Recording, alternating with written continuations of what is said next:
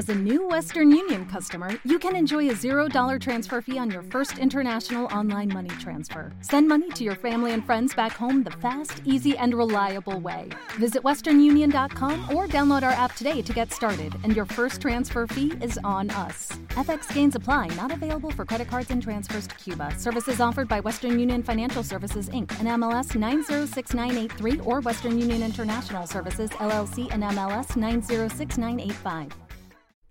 El 15 de octubre del 89 sucedió uno de los milagros más importantes de la historia reciente de Colombia.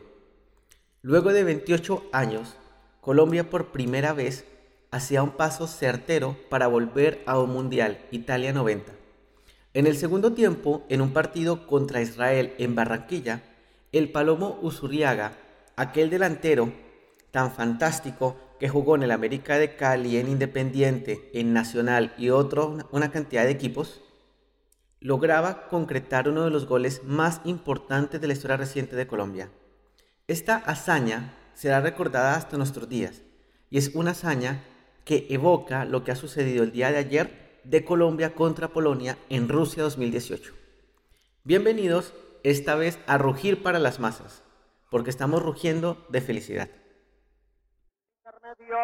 tenemos exactamente 28 minutos, etapa complementaria. Ataca el Palomo, ataca el Palomo. Vámonos, Palomo, vámonos, vámonos. Ataca el Palomo, la pelota corre al borde del área. Bendito el Palomo va a hacer gol.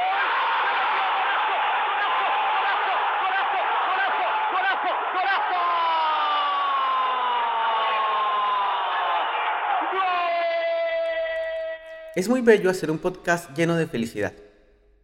Luego de hacer este podcast tan amargo, tan difícil, tan complicado, de todo lo que sucedió con la selección Colombia desde un punto de vista muy subjetivo, es bueno ahora reconocer que Colombia te hace feliz. Y creo que es el principal elemento que quiero destacar en este podcast de análisis de qué sucedió en el partido de ayer. Y es que Colombia disfrutó jugar fútbol. Partió del hecho de que un respeto adecuado al rival significa fortalecer lo que uno sabe, una vuelta a sus orígenes. Y Colombia ha vuelto al origen, ha vuelto al origen de dominar la pelota, dominar el balón, de jugar con la posesión de esta, de no especular, de no creerse más que el rival, de darlo todo, de jugar siempre al 110%, porque seguir a la selección Colombia implica sufrir, implica pasar a Italia 90 luego de un empate en Tel Aviv insoportable. Así que esta felicidad es el primer elemento al análisis. El segundo elemento es que Peckerman presentó una nómina que es la copia de su estilo de fútbol, de su espíritu. Colombia ya no jugó con una forma extraña e improvisada. Colombia jugó a lo Peckerman. Por eso Peckerman es el principal elemento para la victoria de ayer. Obvio, hay muchos elementos, pero este escenario es para Peckerman. Fue un equipo calcado a la forma en que ve el fútbol, calcado a la forma en que él lo siente, en que él lo percibe. ¿Qué clase de técnico hoy en día juega con dos números 10? Es casi inconcebible encontrar un técnico que especule a esa medida. Bueno, pues Peckerman no especuló. Tenía a Juan Fernando Quintero, que es uno de los jugadores más talentosos que hay en la actual Liga Argentina de Fútbol y obviamente yo diré que es el más talentoso de todos. Y tenía a James Rodríguez, que como bien saben, para mí es el mejor 10 del mundial. Sí, por encima de Tony Cross. Así que Peckerman reúne el talento. Peckerman no es un técnico fundamentalista. No cree que sus equipos tienen que jugar como él cree, no. Él calca su espíritu, que es de dominar el balón, de equilibrio, de siempre llevar la posesión. Pero también es un técnico pragmático sabe que estos dos jugadores están en un nivel excelente y los usa. Y hace lo inconcebible, plantear un equipo con dos números 10 frente a Polonia, frente al cabeza de serie. Así que el profesor Peckerman se merece un gran aplauso, realmente hizo un excelente planteamiento táctico y así como se afirmó que contra Japón no creíamos lo que estaba haciendo y que efectivamente tomó decisiones equivocadas, también aquí tomó decisiones absolutamente correctas. Y como dije en el anterior podcast, sin lugar a dudas, él sabe mucho más de fútbol que yo. La Sinfonía de los Zurdos comienza a dominar la pelota en la mitad de la cancha de Colombia. Tener esa calidad de Juan Fernando Quintero y James te da la potestad de saber que siempre vas a manejar el balón de forma correcta. Quiero hacer especial hincapié en dos pases, en los pases gol. Los dos pases de James, en el primer y en el tercer gol, son impresionantes. No sé si en el Mundial ha habido un pase con tanta calidad como el pase del tercer gol de Colombia, que es directamente de James hacia Cuadrado. Semejante calidad es realmente para aplaudir. Y por otra parte, Juan Fernando Quintero, que coloca el pase justo a Radamel Falcao para hacer uno de los goles más importantes de Colombia en su historia. Y sí, y lo diré abiertamente, porque es el gol de Falcao, que para muchos, incluyéndome, es el mejor delantero de la historia de Colombia. James, cuadrado, Quintero, tiene ganas, Quintero, qué bien para James. ¡Oh! Mina,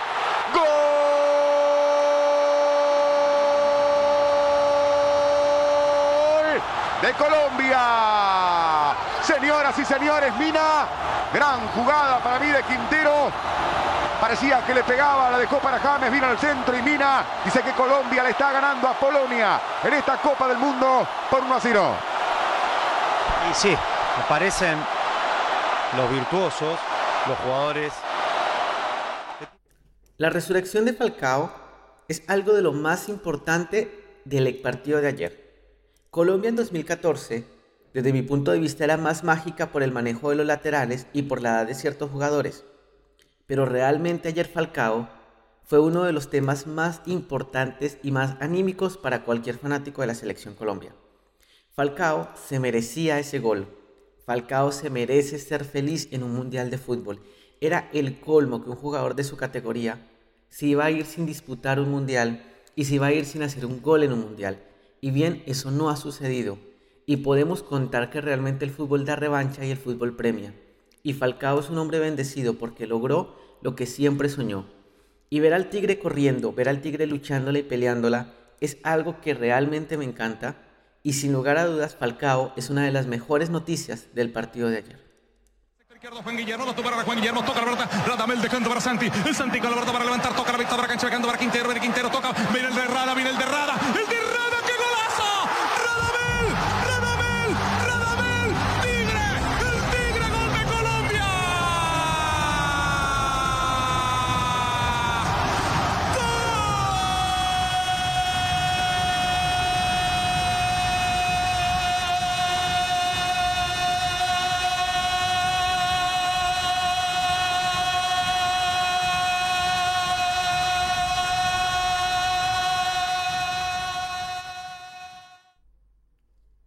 Frente a esto, quiero dejar en claro que también me sorprendió el doping de cuadrado. Es inconcebible que un jugador juegue con cuatro pulmones, porque no me cabe en la cabeza que un jugador como cuadrado esté corriendo desde el primer minuto hasta el minuto 90 con la misma intensidad.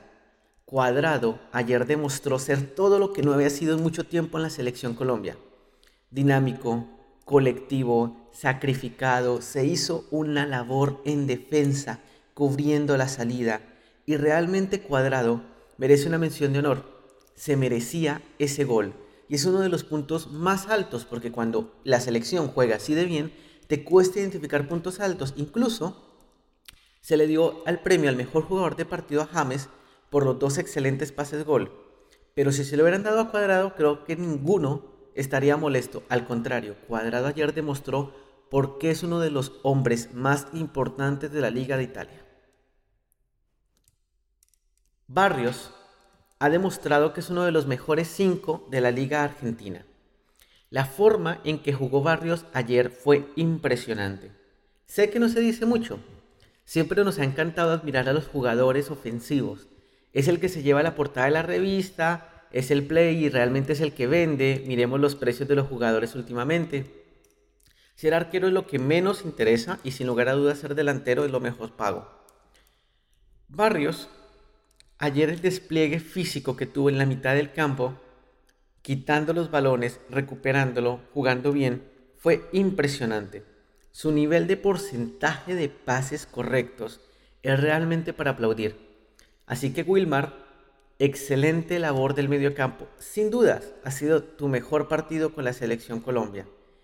Y si en el próximo partido va a ser Sánchez y vos manejando el mediocampo siendo el doble pivote, creo que la selección Colombia está bastante tranquila con ese poder de sus 2-5. Algo que siempre ha sido mi crítica, pero que ayer sin lugar a dudas creo que me convencieron completamente. ¿Cuál es mi duda? Esperar que ambos puedan jugar complementariamente y aprovechar del buen nivel de ambos. También por otra parte da mucha tristeza la salida de Aguilar, en donde se sospecha que es una lesión que efectivamente puede quitarle el resto del mundial. Esperemos que no sea de esta forma. Sin embargo, no todo es tan positivo y aquí es donde definitivamente digo, bueno Alex, está bien, muy positivo, qué podcast tan chévere, tan animado, me encanta, pero prudencia, mesura porque lo que se nos viene es muy difícil. ¿Y por qué lo digo? Primero, porque hay un elemento fundamental y es la disolución polaca. Polonia, nadie se explica cómo fue cabeza de serie. Y nosotros, si bien ayer jugamos, dominamos el balón y fuimos muy superiores, también es necesario indicar que no tuvimos un equipo de nivel al frente y que ese despliegue no lo vamos a poder tener con un equipo ni como Marruecos ni como Irán ambos eliminados de la Copa del Mundo hoy. Y Marruecos e Irán juegan mucho mejor que Polonia. Así que, hey, mesura. Colombia le ganó, pero Colombia le ganó uno de los equipos más flojos de la Copa Mundial.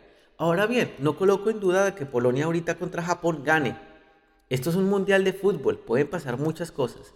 Pero la Polonia de ayer, casi cualquier equipo de los que hemos visto le hubiera ganado, así sea 1-0, medio 0. Así que mesura, por favor. El segundo elemento es que este Senegal me asusta. Este partido contra Senegal es otra historia. Y si yo pudiera meterme dentro de la mente de los jugadores de la selección Colombia, les diría, por favor, nada de ese triunfalismo tan horrible que nos ha destruido por dentro. Mesura, no hemos encontrado nada, no hemos conseguido nada. Tienen tres puntos, así se quedan por fuera de octavos. Necesitamos ganarle a Senegal. Necesitamos jugar bien, pero ante todo ganar. Las desconcentraciones de ayer, tanto del final del primer tiempo como final del segundo tiempo y la pésimo inicio del primer tiempo, nos pudo haber costado y mucho. Así que gente, por favor, mesura y tranquilidad frente a un Senegal que es mucho más peligroso y que tiene una constelación de jugadores impresionantes. El más famoso Mané que jugó en el Liverpool junto con Firmillo y junto con Mo Salah, pero que plantea seguramente muchas dudas contra la defensa, en donde esperemos que este Jerry Mina, tan fantástico del día de ayer, le acompañe la velocidad y pueda controlarle a nivel de centrales y también cuando Mané pueda irse hacia las laterales, definitivamente tengamos los suficientes relevos y capacidad para controlarle apropiadamente. Por último, creo yo que el principal reto de Colombia contra Senegal es creer en el estilo. Es mantener la creencia que su estilo de juego puede realmente llevarle a cosas grandes. Colombia, podés repetirlo del año pasado. Colombia, podés ganarle a Senegal. A esta Senegal le puedes ganar porque su defensa es más frágil que la defensa colombiana. Y a partir de ahí, soñemos.